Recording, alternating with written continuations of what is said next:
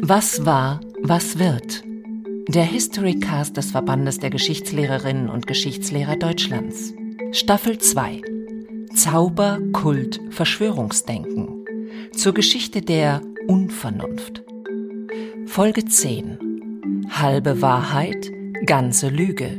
Wie Verschwörungstheorien Fakten verdrehen. Almut Fink im Gespräch mit Nicola Gess. 52.000 Tweets mit Propagandalügen und Halbwahrheiten soll Donald Trump abgesetzt haben, bis zu dem Augenblick, als Twitter das Account des damals noch US-Präsidenten sperrte, kurz nach der Stürmung des Kapitols im Januar 2021.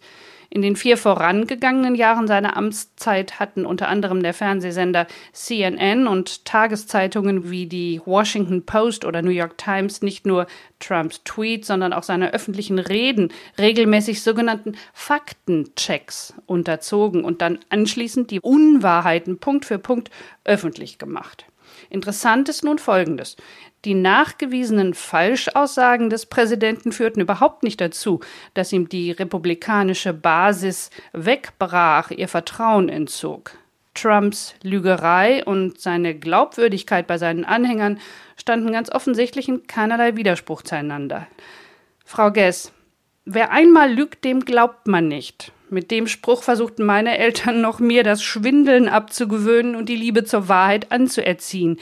Gilt in der Politik dieser Satz nicht oder nicht mehr. Ich denke, so pauschal kann man das nicht sagen. Allerdings hat ja der Begriff des postfaktischen politischen Diskurses, der sich seit ungefähr 2016 unter anderem ja auch in Reaktion auf Trumps Wahlkampf damals etabliert hat, schon gezeigt, dass sich offenbar etwas verändert hat im politischen Diskurs und dass bei so jemandem wie Trump wir es ganz offensichtlich mit dem interessanten Phänomen zu tun haben, dass weder ihn selbst noch seine Anhängerinnen und Anhänger wirklich zu interessieren scheint, ob das, was er von sich gibt, den Tatsachen entspricht oder nicht. Nicola Gess ist Professorin für neuere deutsche Literaturwissenschaft und allgemeine Literaturwissenschaft an der Universität Basel. Seit 2019 leitet sie ein Forschungsprojekt zu literatursoziologischen Fragen von Wahrheit, Fiktion und Verschwörung im sogenannten postfaktischen Zeitalter. 2021 erschien ihr Buch Halbwahrheiten, ein Essay über die Manipulation von Wirklichkeit. Frau Gess, was sind Halbwahrheiten? Halbwahrheiten sind eine bestimmte Art von Falschaussagen, die sich dadurch auszeichnen, dass sie sozusagen die Brücke vom Raum der Tatsachen zu einem Raum der Spekulation und der Fiktion schlagen. Und diese Brücke schlagen sie, indem ein kleiner Teil der Halbwahrheit sich an realen Ereignissen, an Tatsachenwahrheiten orientiert, ein größerer Teil häufig aber rein spekulativ oder sogar fiktiv ist. Und so schlagen sie von dem einen zum anderen die Brücke, suggerieren durch den Anschluss an reale Ereignisse, sie würden sich noch in einem Raum der Tatsachen bewegen, befriedigen aber tatsächlich durch diesen spekulativen oder fiktiven Anteil ganz andere Bedürfnisse. Und man kann vielleicht ganz gut erklären, was die Halbwahrheit auszeichnet, wenn man sie mit der Lüge vergleicht. Die Lüge bleibt im Unterschied zur Halbwahrheit sozusagen negativ an die Wahrheit gebunden. Das heißt, der Lügner, der anerkennt in gewisser Weise die Autorität der Wahrheit, indem er sich der Wahrheit widersetzt. Und im Unterschied dazu impliziert eben dieser Begriff der Halbwahrheit, dass die Unterscheidung von wahr und falsch eigentlich verschwimmt, dass sie irgendwann gar keine Rolle mehr spielt. Das heißt, die Halbwahrheit orientiert sich noch nicht einmal negativ an der Wahrheit, sondern einfach nur am Anschein von Wahrheit und damit an ganz anderen Kriterien, zum Beispiel Kriterien wie narrativer Kohärenz oder auch Konsensfähigkeit einer Aussage. Und deshalb ist es eben auch so, dass jemand, der mit Halbwahrheiten jongliert, häufig gar nicht sicher weiß, ob das, was er sagt, stimmt oder nicht, sondern einfach das sagt, was er glaubt, das am besten ankommt. Für so einen Typus hat äh, der Philosoph Harry Frankfurt den Begriff des Bullshitters geprägt oder diese Rede dann als Bullshit bezeichnet. Und deswegen könnte man eigentlich sagen, dass Halbwahrheiten in gewisser Weise sogar schlimmer sind als Lügen, weil sie eben diese Unterscheidung zwischen Wahrheit und Unwahrheit untergraben, aushöhlen und weil sie natürlich auch viel schwerer zu widerlegen sind. Wenn man eine Halbwahrheit widerlegen will, dann folgt das immer dem Muster, ja, das und das stimmt zwar, aber das und das stimmt eben nicht. Und viele Leute, die der Halbwahrheit gern Glauben schenken wollen, die hören dann ja und dann hören sie schon weg oder nehmen eben das Ja als Beleg, dass an der Story doch was dran ist. Und das macht sie eben sehr perfide und deswegen spielen in Form der Desinformation Halbwahrheiten häufig eine sehr prominente Rolle. Was begründet aber dann für diejenigen, die das verbreiten, diese Halbwahrheiten, diese Gerüchte, diese seltsamen Anekdoten, die eingebettet sind in immer größere Kontexte, was begründet für diejenigen dann noch Wahrheit? Oder wird gar nicht mehr von Wahrheit geredet? Trump behauptet ja, das, was er sagt, sei wahr. An die Stelle des Kriteriums der Wahrheit tritt eigentlich in diesem sogenannten postfaktischen politischen Diskurs was ganz anderes. Und zwar nicht so sehr die Frage, stimmt das oder stimmt das nicht, sondern andere Kriterien. Zum Beispiel, ist das eigentlich kohärent mit dem, was ich ohnehin schon glaube? Also bestätigt das mich in meiner Weltanschauung, die ich ohnehin schon habe, in meinen Grundüberzeugungen, die ich ohnehin schon habe. Und je mehr das kohärent ist mit dem, was ich ohnehin schon denke, desto eher halte ich das für glaubwürdig. Ich habe da in meinem Buch zurückgegriffen auch auf Dinge, die man eben in der Literaturtheorie schon sehr lange weiß. Ich habe da zum Beispiel auf ein Beispiel eines Dichtungstheoretikers aus dem 18. Jahrhundert zurückgegriffen, der sich damals Gedanken gemacht hat über den Unterschied zwischen Geschichtsschreibung und Literatur.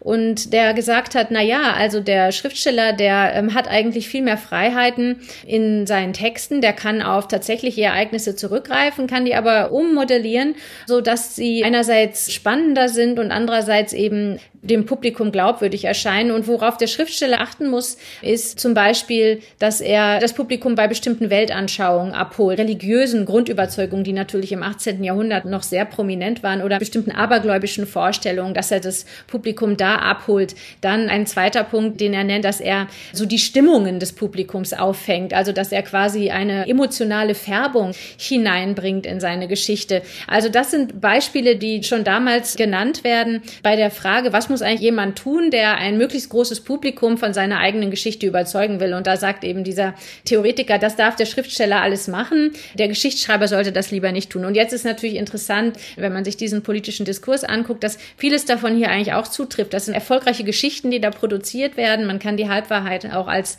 eine narrative Kleinform verstehen, weil sie eben genau solche Einsichten umsetzt. Sie liefert, was man gern hören will. Sie ist kohärent mit den Erzählungen, die man ohnehin schon kennt. Und in insofern ihr dann auch bereitwillig folgt. Glaubwürdigkeit ist, denke ich, ein ganz zentraler Begriff. Es geht nicht mehr darum, ob etwas stimmt oder ob man etwas beweisen kann, ob es eine bestimmte Evidenz hat, sondern ob ich das glaube. Und glauben heißt, dass ich das in eine Erzählung, in eine bestimmte Haltung einbetten kann. Dass es also genau dem entspricht, was ich im Grunde vorher schon weiß. Genau, das ist ein sehr wichtiger Aspekt, dass ich das einbetten kann in das, was ich ohnehin schon weiß, was ich ohnehin fühle, also dass da bestimmte Emotionen auch artikuliert oder ventiliert werden. Dieses Glauben oder Nicht-Glauben begegnet einem ja auch häufig, wenn Verschwörungstheoretiker, Anhänger von Verschwörungstheorien, wenn man denen mit Gegenbeispielen kommt oder wirkliche Zahlen, Statistiken beispielsweise in der Corona-Pandemie Fallzahlen vorlegte und R-Faktoren, Inzidenzen, dass die dann nicht sagen, äh, ja, okay oder hm, nochmal gucken, sondern die sagen, das glaube ich nicht. Und dieses Ich glaube das nicht, das heißt, das will ich nicht glauben, das passt nicht zu dem, was ich mir überlegt habe vorher schon. In meinem Buch habe ich mich ja auch mit Verschwörungstheorien beschäftigt in einem der Kapitel und es ist eben dort auch ganz typisch, das habe ich da anhand der Analyse eines Videos eines Corona-Verschwörungstheoretikers Ken Jebsen gezeigt, wie da auch mit Halbwahrheitengeschichten gearbeitet wird, um diese Verschwörungstheorie mit einer gewissen Plausibilität zu versehen, mit so einer Art von Scheinevidenz. Und wichtig ist da genau das, was Sie sagen, da werden natürlich dann nur solche Halbwahrheitengeschichten ausgewählt, die letztlich kohärent sind mit der Verschwörungstheorie, die man mit Schein Scheinevidenz versorgen will. Das heißt, andere Dinge, die da nicht reinpassen, andere Tatsachen, wie Sie gerade erwähnt haben, werden dann überhaupt ganz ignoriert. Ken Jebsen, Corona. Ken Jebsen, ein Corona-Verschwörungstheoretiker. Das sind zwei Videos, in denen er eben seine Corona-Verschwörungstheorien verbreitet. Ein Beispiel für so eine Halbwahrheit kann ich da mal rausgreifen. Jepsen erzählt da, dass Bill Gates mit den Impfungen den Menschen einen Chip implantieren wolle, mithilfe dessen dann die Errichtung einer digitalen Diktatur, die totale Kontrolle aller Menschen möglich sei. Und Faktenchecker haben rekonstruiert, was der verschwindend kleine wahre Anteil dieser Aussage ist. Das ist zum einen ein Interview mit Gates, in dem Gates von digitalen Zertifikaten spricht, mit denen sich in Zukunft zeigen lassen werde, wer bereits genesen ist, wer getestet oder geimpft wurde. Und diese Aussage von Gates wurde dann im Nachrichtenstil auf einer Website zitiert und dort fälschlicherweise durch die Behauptung ergänzt, es handelte sich dabei um Quantum Dot Tattoos, nämlich in Menschen implantierbare Kapseln mit digitalen Zertifikaten. Dazu muss man dann wieder sagen, dass die Gates Foundation die Entwicklung der sogenannten Quantum Dot Dye Technologie verfolgt. Bei ihr handelt es sich aber nicht um Mikrochips und auch nicht um Implantate.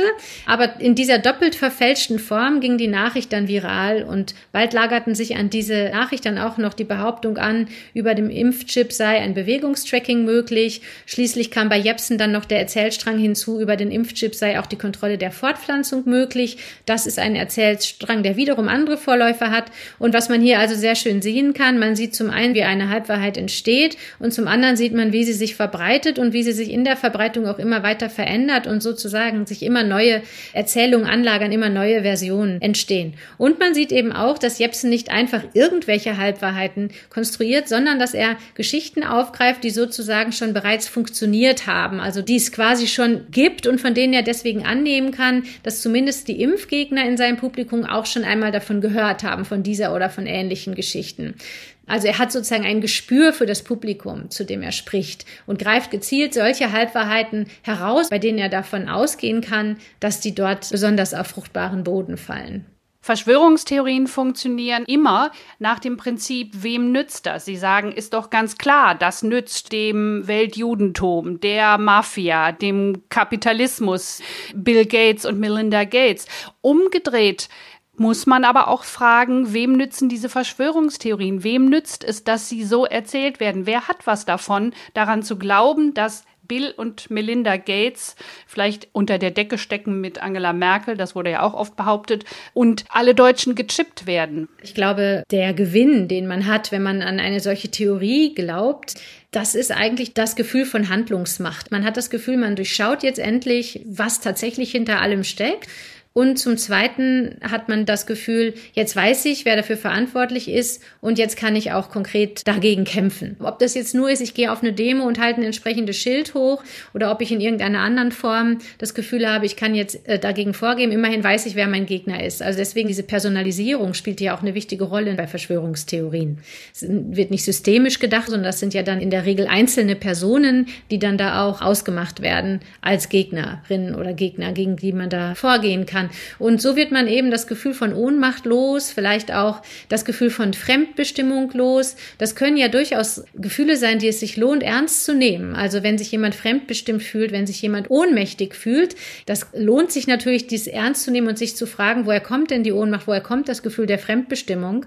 Nur die Lösung liegt dann nicht darin, an eine Verschwörungstheorie zu glauben, sondern vielleicht andere Formen auch der politischen Selbstermächtigung dann zu suchen. Das ist dann natürlich auch ein Stück weit die Aufgabe von politischen Vertreterinnen und Vertretern auch von Bildungseinrichtungen, bei diesen Punkten anzuknüpfen und alternative Möglichkeiten der Partizipation am politischen Prozess auch aufzuzeigen und zu unterstützen. Sprechen in Ihrem Buch von einer Halbwahrheit, die durch die Presse ging. Das war die Geschichte um den Golfer Bernhard Langer. Da sind wir wieder am Anfang, nämlich bei Trump. Das war eine Halbwahrheitengeschichte, mit der Trump versucht hat, plausibel zu machen, dass eigentlich er derjenige sei, der den Popular Vote für sich erlangt habe. Popular Vote, die Mehrheit der Wählerstimmen, ne? Er und nicht Hillary Clinton. Genau. Und zwar die Geschichte, die er da erzählt hat, war sein Freund, dieser Golfer, hätte ihm erzählt, er sei in einem Wahllokal in Florida nicht zur Wahl zugelassen worden. Andere Wartende hätten ihre Stimme aber abgeben dürfen, obwohl sie wie illegale Einwanderer ausgesehen hätten. Und diese Geschichte hat sich dann ziemlich rasch verbreitet, auch in den deutschen Medien. Und der Golfer, der als deutscher Staatsbürger in den USA gar nicht wählen durfte, der hat dann diese Geschichte entsprechend korrigiert, indem er zum einen gesagt hat, Moment mal, ich darf gar nicht wählen. Und zweitens, dass er das nicht selbst erlebt hat, sondern diese Geschichte nur von einem Freund gehört habe und sie dann einem anderen Freund weitererzählt habe, der sie dann einem weiteren Freund erzählt hat, der über die Verbindung zum Weißen Haus verfügt habe, wo die Geschichte dann entsprechend verzerrt worden sei, um eben Donald Trumps Erzählung wahlweise eines vermeintlichen Wahlbetrugs oder eben die Erzählung, eigentlich sei er ja der Winner des Popular Vote gewesen. Und das wäre auch so rausgekommen, wenn nicht lauter Leute hätten wählen dürfen, die eigentlich gar nicht wählen hätten dürfen. Und daran sieht man ganz schön zwei Prinzipien. Zum einen, wie eine solche Halbwahrheit funktioniert. Also es wird an ein Ereignis angeknüpft, das irgendwo einmal stattgefunden hat. Dieser kleine Teil stimmt möglicherweise und der größere Teil ist aber hinzuerfunden worden, um die Erzählung mit Glaubwürdigkeit zu versorgen. Und das andere, was man daran ganz schön sieht, dass die Kommunikation von Halbwahrheiten häufig wie die Kommunikation von Gerüchten funktioniert. Das heißt, jemand hört es, gibt es weiter, der gibt es wieder weiter und jeder schreibt diese Geschichte Geschichte ein bisschen weiter, verändert die ein bisschen. Und das macht vor allem auf den sozialen Medien natürlich auch einen Teil der Attraktivität aus, weil man sozusagen nicht nur Konsumer ist, sondern gleichzeitig auch Produzent also ich habe dafür den Begriff des Prosumers dann aufgenommen. Das heißt, man schreibt sozusagen kollektiv an dieser Halbwahrheit weiter. Und so kommt es auch dazu, dass manche Halbwahrheitengeschichten in unterschiedlichen Versionen existieren. Und das kann man dann nachvollziehen, wenn man untersucht, woher die kommt und wie die sich in ihrem Gang durch die sozialen Netzwerke verändert hat. Frau Guess, Sie haben schon das Bild der Brücke erwähnt, der Brücke, die in den Raum der Fiktion führt, von der vermeintlichen Wahrheit oder dem kleinen Teil der Wahrheit. Sie benutzen noch ein anderes Bild, was zunächst kurios klingt. Sie sprechen von einem Kuchenteig. Ja, das ist interessant, dass Sie das sagen. In dem Buch spreche ich eigentlich noch gar nicht von diesem Kuchenteig. Ich habe dieses Bild von dem Kuchenteig nur einmal in einem anderen Interview verwendet. Da sehen Sie, wie sich Anekdoten verselbstständigen. genau.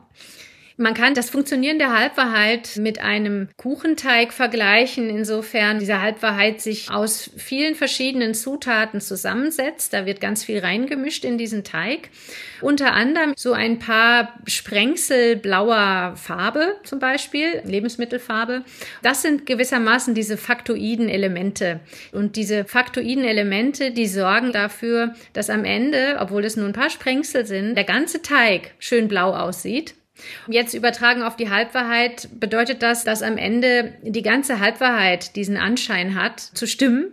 Und all die anderen Dinge, die auch noch in den Teich gemischt worden sind, Mehl, Zucker, Eier, das sind dann bezogen auf die Halbwahrheit andere Anteile, die dafür sorgen, dass diese Geschichte attraktiv ist. Also, dass man sie gerne glauben möchte, weil sie einen eben abholt bei dem, was man ohnehin schon glaubt. Sie gibt eine Bestätigung, weil sie bestimmte Stimmungslagen oder Emotionen aufgreift, weil sie mir vielleicht auch einfachere Antworten gibt als das andere Aussagen täten und insofern allein durch die Komplexitätsreduktion befriedigender ist. Also das wären dann sozusagen andere Anteile, die in diesen Kuchenteig auch mit hineingemischt werden und dafür sorgen, dass der Kuchen sehr, sehr gut schmeckt und dass er eben in seiner komplett blauen Farbe so scheint, als würde es sich tatsächlich um eine faktenbasierte Aussage handeln.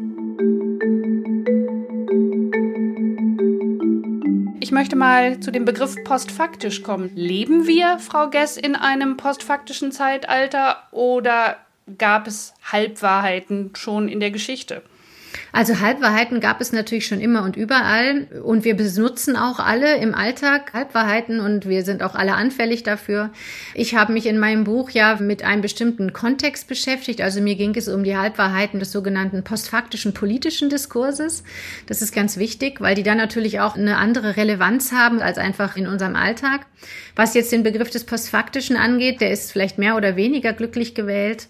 Einerseits zeigt der Begriff, der ja eben 2016 aufkam und sogar zum Wort des Jahres gewählt wurde, der zeigt ja, dass damals etwas im politischen Diskurs beobachtet wurde von vielen, und zwar, dass die Unterscheidung von Tatsachen und Meinungen zunehmend zu verschwimmen schien und dass Ressentiments und so Bauchgefühlen mehr Gültigkeit zugesprochen wurde als der Orientierung an belegbaren Fakten. Und der Begriff bringt das zum Ausdruck. Insofern beschreibt er ein zeithistorisch neues Phänomen. Andererseits muss man natürlich auch sagen, sagen, dass der Begriff insofern irreführend ist, als er suggeriert, wir hätten vorher in einem Zeitalter der Fakten gelebt. Und das ist natürlich nicht der Fall. Also schon Hannah Arendt hat in den 60er Jahren über eine Tendenz gesprochen, die sie damals beunruhigt hat, nämlich, dass der Unterschied zwischen evidenzbasierten Tatsachen, Wahrheiten und subjektiven Meinungen zunehmend eingeebnet würde im politischen Diskurs. Und mit Arendt geht davon auch eine Gefahr aus, weil der diskursiven Meinungsbildung, die die Grundlagen demokratischer Politik darstellt, der Boden entzogen wird. Und das thematisiert sie schon in den 60er Jahren. Und wenn man noch weiter zurückblickt, kann man ganz allgemein vielleicht sagen, das Phänomen, was wir heute als postfaktisch beschreiben, ist eigentlich typisch für Krisenzeiten, vor allem für Wissens- und Vertrauenskrisen. Deswegen haben wir uns in unserem Forschungsprojekt an der Uni Basel auch nicht nur mit der Gegenwart beschäftigt, sondern auch mit anderen Zeitaltern. Und interessanterweise kommt noch was Drittes dazu häufig, nämlich ein neues Medium, ein noch wenig reguliertes neues Medium und eine neue Form von Öffentlichkeit. So wie heute das Internet. So ist es, so wie heute die sozialen Medien. Und da haben wir uns zum Beispiel auch mit dem Zeitalter der preußischen Reformen beschäftigt, also das frühe 19. Jahrhundert oder auch mit der Weimarer Republik beschäftigt und da ähnliche Phänomene untersucht. Eine Mitarbeiterin von mir, Lea Liese, die hat zu diesem Zeitraum geforscht. Ihr Buch erscheint jetzt auch im Februar. Das heißt Mediologie der Anekdote, politisches Erzählen zwischen Romantik und Restauration. Und die hat sich da mit einer Schnittmenge zwischen politischem, journalistischem und literarischem Diskurs beschäftigt. Können Sie da mal ein Beispiel geben? Clemens Brentano in einem Fragment aus der Französischen Revolution, da äußert er sich kritisch gegenüber der Revolution. Da beschreibt er ein Revolutionsfest, auf dem Adlige ihre Urkunden verbrennen und sich zur Republik bekennen müssen. Und jetzt ist es so, dass zwar historisch überliefert ist, dass 1793 mit einem Dekret über die Abschaffung der Feudallasten ein Befehl erlassen wurde, alle Urkunden zu verbrennen, in denen die Rechte und Privilegien der Adligen aufgezeichnet waren. Aber das geschah nicht direkt vor dem Hintergrund der Revolution, sondern im Zuge der ausbrechenden Bauernunruhen. Und in der Regel waren es auch die Bauern, die diese Pergamente ins Feuer warfen, nicht die Adligen selbst. Das sind also so Elemente, die Brentanos suggestive Darstellung relativieren. Oder ein anderes Beispiel, Kleist war auch sehr engagiert, genau in diesem Zwischenraum, in diesem Graubereich zwischen literarischem Schreiben und journalistischem Schreiben und auch mit einer antinapoleonischen Agenda wegen seiner Berichterstattung in den Berliner Abendblättern über den Kriegsschauplatz Spanien, wo napoleonische Truppen auf Widerstand gestoßen waren. Da bekam Kleist Schwierigkeiten mit der Zensur, weil Berlin seit der Niederlage bei Jena eben von den Franzosen besetzt war. Und was Kleist dann macht, dann veröffentlicht er stattdessen solchen Berichte Berichte von der Iberischen Halbinsel und auch aus anderen von Napoleon besetzten Teilen Europas. Und in dieser Weise führen die Abendblätter die Ausbreitung von Seuchen sozusagen auf die Ausweitung der Kriegshandlungen zurück. Und damit versucht Kleist verdeckt weiterhin Kritik an den französischen Expansionsplänen zu äußern und stützt sich dabei zum Großteil auf völlig ungesicherte Quellen, die er aufgreift und erweitert, äh, literarisch äh, fortspinnt. Und damit nährt er dann natürlich einmal die Ansteckungsangst der Bevölkerung und bedient zugleich so einen Verdacht gegenüber jeglichen Fremdeinflüssen. Das wären mal so zwei Beispiele. Die andere Epoche oder den historischen Zeitraum, Sie haben gerade das Stichwort schon genannt, Weimar, die Weimarer Republik. In Ihrem Buch beschreiben Sie den Hochstapler als personifizierte Halbwahrheit und sagen, das sei eine ganz wichtige Sozialfigur gewesen in den Weimarer Jahren. Können Sie das mal erläutern? Ja, die Weimarer Republik war eine Zeit großer wirtschaftlicher und sozialer Missstände und damals gab es auch ein sehr verbreitetes Misstrauen gegenüber dem neuen politischen System, auch der Wissenschaft und der Presse. Die Presselandschaft war gleichzeitig sehr stark fragmentiert und durch eine Orientierung an unterschiedlichen Weltanschauungen geprägt. Es war auch ein neues mediales Phänomen, dass es so Boulevardzeitungen gab damals in der Weimarer Republik quasi eine neue Medienlandschaft. Und in diesen Kontexten, da blüht das Phänomen auf, was wir heute als postfaktisch bezeichnen und mit ihm auch die Halbwahrheiten. Und all das bündelt sich quasi in der Sozialfigur des Hochstaplers. Der Hochstapler ist so eine Art Zeittypus par excellence, weil er eben den permanenten Schwindel das permanente sich zurechtbiegen der Realität zur Maxime des eigenen Handelns macht. Und Halbwahrheiten spielen eine ganz wesentliche Rolle im Werkzeugkasten des Hochstaplers, weil er mit seinen Halbwahrheiten natürlich dafür sorgt, dass sein Schwindel nicht so schnell auffliegt, weil er auch hier wieder seine Geschichten und seine Persönlichkeit, die er sich da erfindet, mit einer gewissen Plausibilität versorgt, die ihn vor der Enttarnung schützt. Ein berühmtes Beispiel, wir kennen alle Thomas Mann, den Felix Kruhl, der hat wohl eine historische Vorlage auch, ne? Georges Manolescu, wer war das? Thomas Mann ist einer von vielen Schriftstellern und auch Journalisten, die sich in der Zeit sehr für diese Figur des Hochstaplers interessiert haben. Es haben sich aber auch Kriminologen dafür interessiert. Und Manulescu war ein Hochstapler, der es zu einer gewissen Berühmtheit gebracht hat, unter anderem dadurch, dass er dann nach seiner Enttarnung auch über sein Leben geschrieben hat. Und diese Figur hat äh, viele Zeitgenossen sehr fasziniert. Frau Gess, Sie haben neben Literaturwissenschaft auch Querflöte, Musikwissenschaft und Musikpädagogik studiert, über die Gewalt der Musik promoviert, an einer Wissensgeschichte des Hörens mitgearbeitet und unter anderem eine Forschungsgruppe zur Visualität der Barockoper geleitet. Wie wird man denn von da zu einer Expertin für Postfaktizität und Verschwörungsdenken und Halbwahrheiten? Für mich war der unmittelbare Anlass die Erfahrungen im Jahr 2016, der Wahlkampf von Donald Trump und auch der Brexit-Wahlkampf. Und ich habe mich, wie viele andere zu dem Zeitpunkt, gefragt, was passiert hier eigentlich? Und wie funktioniert eigentlich dieser postfaktische Diskurs, von dem dann ja sehr stark die Rede war? Und ich hatte den Eindruck, dass ich als Literaturwissenschaftlerin und Kulturwissenschaftlerin etwas dazu beitragen kann, zu verstehen, wie dieser politische Diskurs funktioniert. Und meine Hypothese war dabei eben, dass es Sinn macht, sich dafür mit Halbwahrheiten zu beschäftigen, weil Halbwahrheiten eben dieser Türöffner sind aus einem scheinbar faktenbasierten Diskurs in einen Diskurs der Spekulation und Fiktion.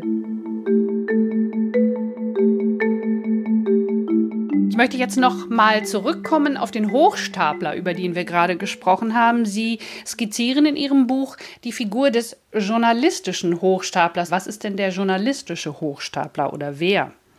Also ich habe mich hier mit Klaas Relotius beschäftigt. Klaas Relotius wurde in den Medien damals 2018 zur Zeit seiner Enttarnung wiederholt als Hochstapler bezeichnet. Er war ein Spiegelreporter und tatsächlich ist es so, dass Halbwahrheiten in ganz vielen seiner Reportagen eine zentrale Rolle spielen, weil eben diese Geschichten nie gänzlich erfunden waren, sondern es handelte sich eigentlich immer um eine Mischung aus tatsächlichen und erfundenen Ereignissen.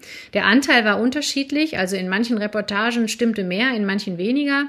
Ein sicher extremes Beispiel war der Artikel Königskinder, in dem Relotius von dem Schicksal zweier syrischer Geschwister berichtet. Und zu diesem Artikel ist nur die Existenz des Jungen belegt, den Relotius bei seinen tatsächlich durchgeführten Recherchen in der Türkei kennengelernt hat. Aber er stattete den Jungen eben mit einem fiktiven Lebenslauf aus, der sich aus Geschichten anderer Kinder zusammensetzte. Und die Existenz des Mädchens ist gar nicht belegt. Also das ist ein extremes Beispiel. Und das Operieren mit Halbwahrheiten erfüllt für Relotius eine doppelte Funktion. Zum einen schützt er sich mit ihnen vor der Enttarnung. Und zwar schützt er sich durch den wahren Anteil.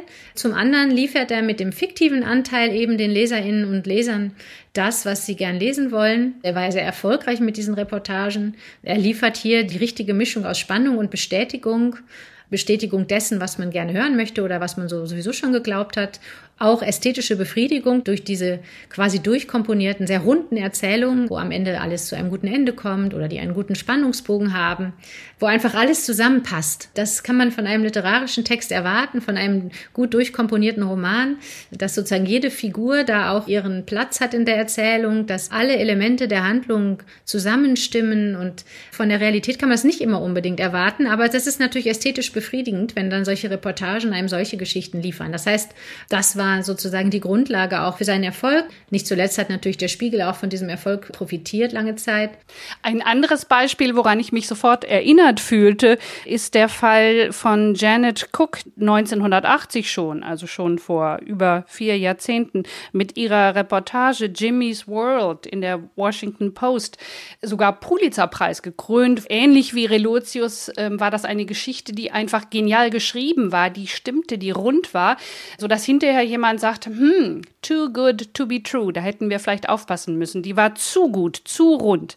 Das war die Geschichte eines heroinabhängigen neunjährigen Jungen, eines afroamerikanischen Kindes, die Washington erschüttert hat und die vollkommen erfunden war. Aber wie Sie das so schön beschrieben haben, sie hatte diese faktoiden Einsprengsel. Es gab die Straße, es gab das Viertel, es gab die Drogenkriminalität. Das heißt, die Erwartung, dass so etwas stattfinden würde, dass schon Kinder den ersten Schuss gesetzt kriegen vom Stiefvater, womöglich, die wurden bestätigt. Also vieles an diesem Fall stimmt total überein mit der Relotius-Geschichte und zeigt, was Sie eben gerade sagten, wir sollten ein bisschen vorsichtig sein mit dem Begriff postfaktisch, wenn wir den jetzt nur auf das 21. Jahrhundert anwenden wollen.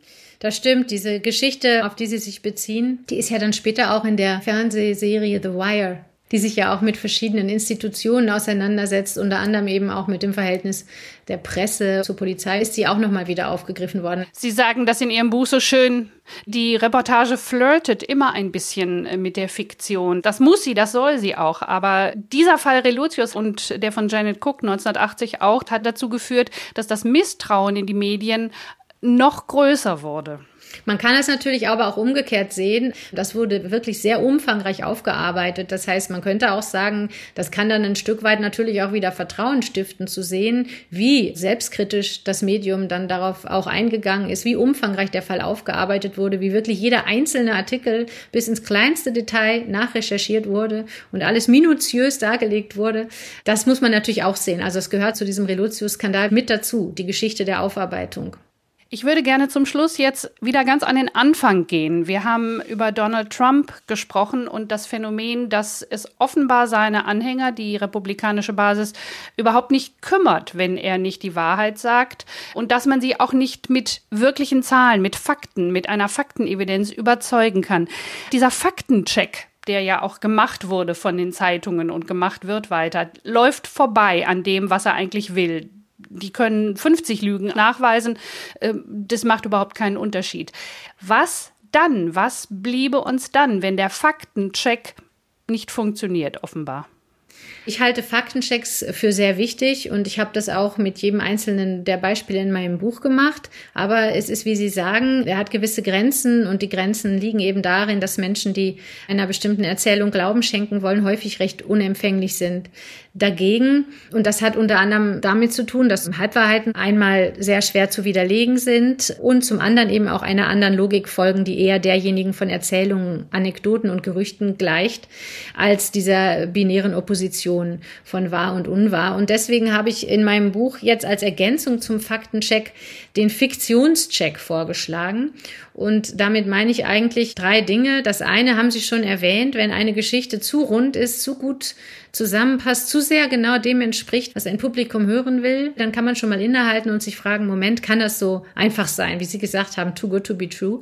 Und dann geht es mir auch darum zu sagen, nach dem Faktencheck, nachdem beispielsweise ein Faktencheck gezeigt hat, dass es sich bei etwas um eine Falschaussage handelt, dann nicht einfach stehen zu bleiben und das ad acta zu legen, sondern dann zu schauen, wie war das denn gemacht? Wie war diese Falschaussage gestrickt, so dass sie so gut funktioniert hat? In Bezug auf Halbwahrheiten sich zu fragen, was ist das für eine Logik, nach der die eigentlich funktionieren. Und da haben wir ja schon drüber gesprochen, eine Logik, die eher auf Glaubwürdigkeit, auf emotionale Ansprache, auf Anschlussfähigkeit, auch auf Aufmerksamkeit natürlich ausgerichtet ist. Und diese Logik muss man verstehen, dann kann man Halbwahrheiten und andere Formen der Desinformation auch leichter entzaubern, denke ich. Und dann ist es auch so, dass man ein Stück weniger anfällig dafür ist, weil man einfach da sensibilisiert ist. Und der dritte Punkt wäre noch, dass man in einem nächsten Schritt sich nochmal fragt, was wurde denn hier in diesem fiktiven oder hochspekulativen Teil der Halbwahrheit eigentlich gesagt? Also was ist das, was diese Aussage attraktiv macht? Und das ist wichtig, damit man an die Ursachen herankommen kann, also auch die Ursachen der Konjunktur der Halbwahrheiten oder auch des postfaktischen Diskurses. Wir haben es hier ja nicht mit einem reinen Diskursproblem zu tun, sondern mit einem Symptom für andere Probleme. Man muss sich dann fragen, was ist das für eine Gesellschaft? Was sind das für Strukturen, die einen postfaktischen Diskurs produzieren oder ermöglichen? Das sind dann sozusagen die Fragen, die daran anschließen. Ich habe eben schon gesagt, beispielsweise beispielsweise Wissens- und Vertrauenskrise wären zwei wichtige Stichworte, über die man sich dann in einem zweiten Schritt Gedanken macht. Wie kommt es zu einer solchen Vertrauenskrise? Inwiefern haben wir es mit einer Wissenskrise zu tun? Und was für Krisenerfahrungen sind das, die vielleicht eben zu diesem Misstrauen führen? Und in dieser Weise halte ich einen Fiktionscheck für sinnvoll als Ergänzung zum immer auch notwendigen Faktencheck. Ihre Skizzierung des Fiktionscheck zeigt, was für einen analytischen, vielleicht auch didaktischen Mehrwert dieser Begriff Halbwahrheiten besitzt. Frau Gess, ganz herzlichen Dank für das Gespräch heute. Sehr gern. Was war, was wird? Der Historycast des Verbandes der Geschichtslehrerinnen und Geschichtslehrer Deutschlands. Staffel 2. Zauber, Kult, Verschwörungsdenken zur Geschichte der Unvernunft. Folge 10. Halbe Wahrheit, ganze Lüge. Wie Verschwörungstheorien Fakten verdrehen. Almut Fink im Gespräch mit Nicola Gess.